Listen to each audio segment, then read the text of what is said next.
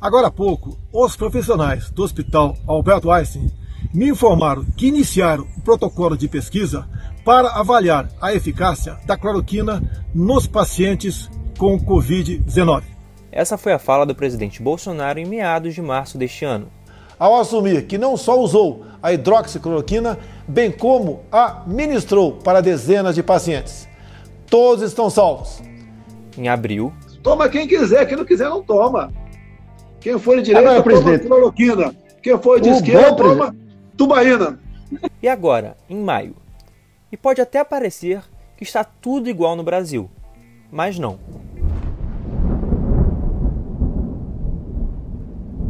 Olá, eu sou João Pedro Mouta. E eu, Maria Clara Maturo. E você está ouvindo Politicamente Falando.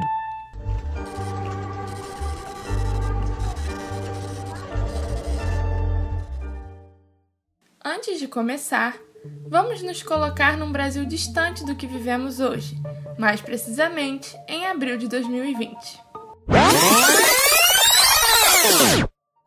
O país acabava de ultrapassar a marca de mil mortes. E o Brasil passou hoje a marca de mil mortes pelo novo coronavírus. O total de casos confirmados chega a 19.600. O ministro da Saúde ainda era Luiz Henrique Mandetta. E a pauta já era o uso da cloroquina para pacientes com Covid-19.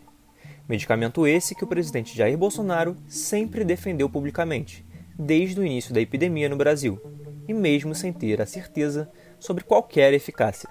Enquanto isso, Mandetta assumiu seu lugar de político super-herói e demonstrou ter um pé atrás sobre o uso do remédio. Por que, que tem que ver o coração? Porque essa droga cloroquina, ela pode fazer o coração bater de uma maneira errada e pode precipitar um infarto, uma arritmia. A situação já era caótica por causa do coronavírus, e o desalinhamento do presidente com a pasta mais importante do seu governo atualmente só piorou a situação. Porque isso leva para o brasileiro uma dubiedade. Ele não sabe se ele escuta o ministro da Saúde, se ele escuta o presidente, quem é que ele escuta, né? Os mais pessimistas acreditavam que Mandetta iria cair antes. Os mais otimistas acreditavam que ele duraria um pouco mais.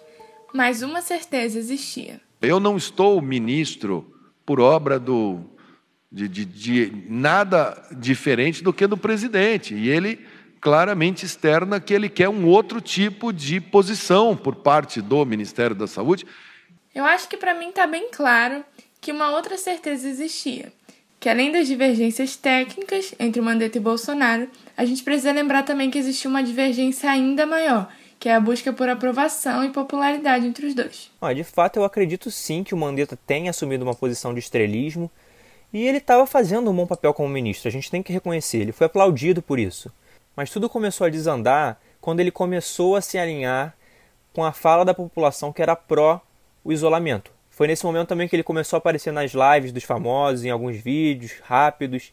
Aí ele viu que a popularidade dele cresceu e Bolsonaro também não gostou muito disso. Nova pesquisa Datafolha mostra o crescimento da aprovação do trabalho de Mandetta, de 55% para 76%. O índice é mais do que o dobro da avaliação positiva de Bolsonaro, que está em 33%. Enquanto ele ficava lá com a popularidade no alto, Bolsonaro ficava com o ego ferido de ver um dos seus ministros ganhar palco e tudo mais. Mas agora basta saber o que foi que tirou o Mandetta do cargo. Foi o ego do presidente? A discordância entre eles? Ou será que foi a falta de embasamento para o uso da cloroquina que Bolsonaro tanto defende? Eu acho que vale lembrar também que o uso já era permitido, né? Então os pacientes que estavam nos hospitais, nos casos mais graves, já poderiam tomar esse medicamento. Mas o estudo que não só Bolsonaro defende, mas também Donald Trump e outros apoiadores da cloroquina usam como argumento é uma pesquisa francesa. E o mais curioso é que até os próprios pesquisadores já voltaram atrás. Mas Bolsonaro, como de costume, ainda não. E desde o período eleitoral, ele já tinha deixado bem claro que não voltava atrás em nenhuma das suas decisões e nem declarações, por mais polêmicas que elas fossem.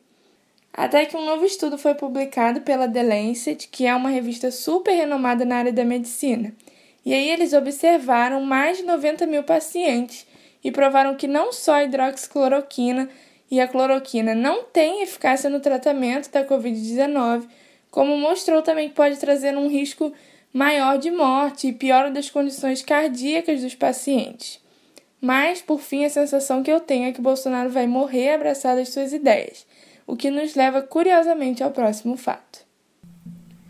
Entre lutas contra e a favor da cloroquina, um novo ministro foi apresentado pelo presidente Bolsonaro.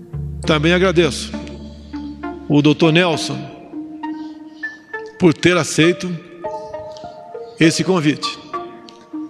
E ele sabe do enorme desafio que terá pela frente. Nelson Tais já chegou falando que seu discurso estava alinhado com o do presidente. Existe um alinhamento completo aqui entre mim, o presidente e, e, e, todo, e todo o grupo do ministério.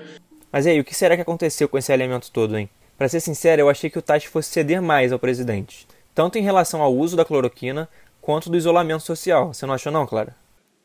Totalmente. Até porque ele chegou num momento de instabilidade, já tinha acontecido toda a situação entre o Bolsonaro e o Mandetta, então ele já entrou sabendo que não ia conseguir muito espaço para contrariar o presidente. Eu acho até que ele entrou numa situação bem passiva e de início eu até achei que ele fosse passar mais pano para as decisões do Bolsonaro. E eu confesso que eu fiquei bem surpresa quando ele resolveu sair de repente.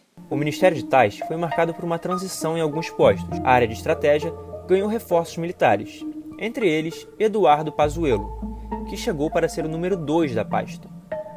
O ministro não durou nem um mês, a pressão para a liberação do uso da cloroquina pesou na hora de decidir se iria permanecer ou não no cargo. O que eu estou te dizendo é o seguinte: é óbvio que, que a, a, a, opção por antecipar o uso, for assim indicado, teve peso, porque é uma decisão, é uma escolha. Eu, o que, que acontece?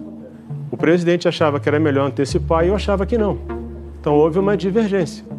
E como a gente já citou nesse episódio, o estudo que defendia o uso da cloroquina foi considerado fraco pelos cientistas e especialistas. E os principais motivos foram a metodologia reduzida e o uso de apenas 30 pacientes, que é um número muito pequeno considerando descobertas científicas. O que eu acho curioso é que acabou que os próprios autores tiraram o estudo do ar, e eles ainda reforçaram o pedido para que as pessoas não usassem mais essa pesquisa em outros trabalhos clínicos e acadêmicos. Ou seja, o que já não tinha grande credibilidade deixou de ter por completo, né? E mesmo assim, isso aconteceu recentemente, no último dia 22, em, com a publicação da revista The Lancet, que a gente também já citou aqui. Só para a gente ter um pouco de noção do que foi essa pesquisa, essa nova pesquisa, ela contou com a observação de mais de 600 hospitais de seis continentes diferentes, com média de pacientes com 54 anos, sendo 46% deles mulheres. E dos pacientes estudados, 14.888 receberam quatro tipos diferentes de tratamento com a cloroquina e hidroxicloroquina. Dos 4.884 que tomaram apenas a cloroquina ou a hidroxicloroquina, morreram 850, ou seja, um a cada seis pacientes. E 10.004 pacientes usaram a cloroquina ou a hidroxicloroquina acompanhada de um antibiótico. E desses morreram 2.318 pacientes, representando um a cada cinco. Os outros 81.144, que restaram, né, não fizeram uso desses medicamentos e morreram 7.530 pessoas, ou seja, uma a cada 11. E esse também foi um fator importante na hora de considerar que o tratamento com a cloroquina aumenta a chance de morte. Os pesquisadores também alegaram que o uso da substância aumentou a chance de desenvolver arritmia cardíaca. É, mas para mim o mais chocante não é o resultado desse estudo, porque qualquer medicamento poderia dar nisso, mas sim a realidade que a gente continua vivendo aqui no Brasil. Brasil, 15 de maio. 220.291 casos confirmados e 14.962 mortes. Tati pede demissão do Ministério da Saúde e o general da reserva Eduardo Pazuello assume como ministro interino. Cinco dias depois, o Ministério da Saúde divulga o protocolo que libera o uso da cloroquina e hidroxicloroquina até para casos leves de Covid-19. O paciente que for tratado com o medicamento precisa assinar uma autorização para o uso. No termo de consentimento, existem partes que indicam o risco do remédio, como não existe garantia de resultados positivos, e reforça que não há estudos demonstrando benefícios clínicos. além de alegar que o paciente pode sofrer efeitos colaterais que podem levar à disfunção grave de órgãos, ao prolongamento da internação, à incapacidade temporária ou permanente e até ao óbito. Mas continuando o assunto, é no mínimo estranho que logo após a saída do segundo ministro, o uso da cloroquina seja liberado assim tão de repente, né? Deixando claro que ela foi um dos motivos das duas saídas, do Mandetta e do Taixe. E o próprio Nelson Taixe deu as caras e criticou a decisão do ministério de adotar o uso do medicamento. É que a cloroquina passa a ser política. Eles podem rever a qualquer momento. Que, que o senhor acha que deveria ser Eles revista. Tem que rever a qualquer momento. E eu acho que realmente o Eduardo Pazuello entrou agora numa posição de fantoche. E eu acho que ele vai continuar assim. É muito provável que o Bolsonaro mantenha agora ele para decidir as coisas que ele já queria, tomar as decisões que ele já pretendia antes. E eu acho que isso vai além da liberação da cloroquina. Quem sabe não vem um afrouxamento do isolamento por aí. Apenas cinco dias depois da decisão tomada pelo Ministério da Saúde, a Organização Mundial da Saúde suspendeu os testes com o uso da cloroquina e da hidroxicloroquina. O motivo? A OMS associou esses tratamentos a um risco maior de morte nas pessoas infectadas. O diretor-geral da OMS, Tedros Adhanom, afirmou que um grupo da entidade determinou que seja paralisado um estudo sobre o uso da hidroxicloroquina para pacientes com coronavírus. E ainda que a OMS tenha decidido por suspender os testes com o remédio, aqui no Brasil parece que não vai mudar muita coisa em relação a isso não, né? É, e sinceramente nem me surpreende. Bolsonaro já mostrou que não está preocupado com o número de mortes e o posicionamento do Ministério da Saúde ainda é o mesmo, sob a defesa de que o estudo não tem métodos aceitáveis para servir de referência. Mas na hora de se apoiar num estudo com 30 pacientes para usar o medicamento, Ninguém pensou nisso, né?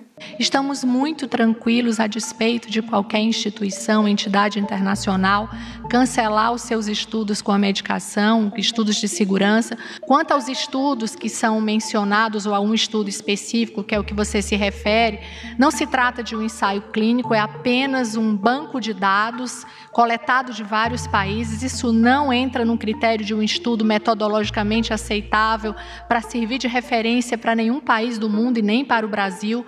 E mais uma vez no governo Bolsonaro, os brasileiros estão vivendo dias de incerteza com um presidente que sempre deixou claro para o que veio. E aí, seguimos sem saber o que esperar.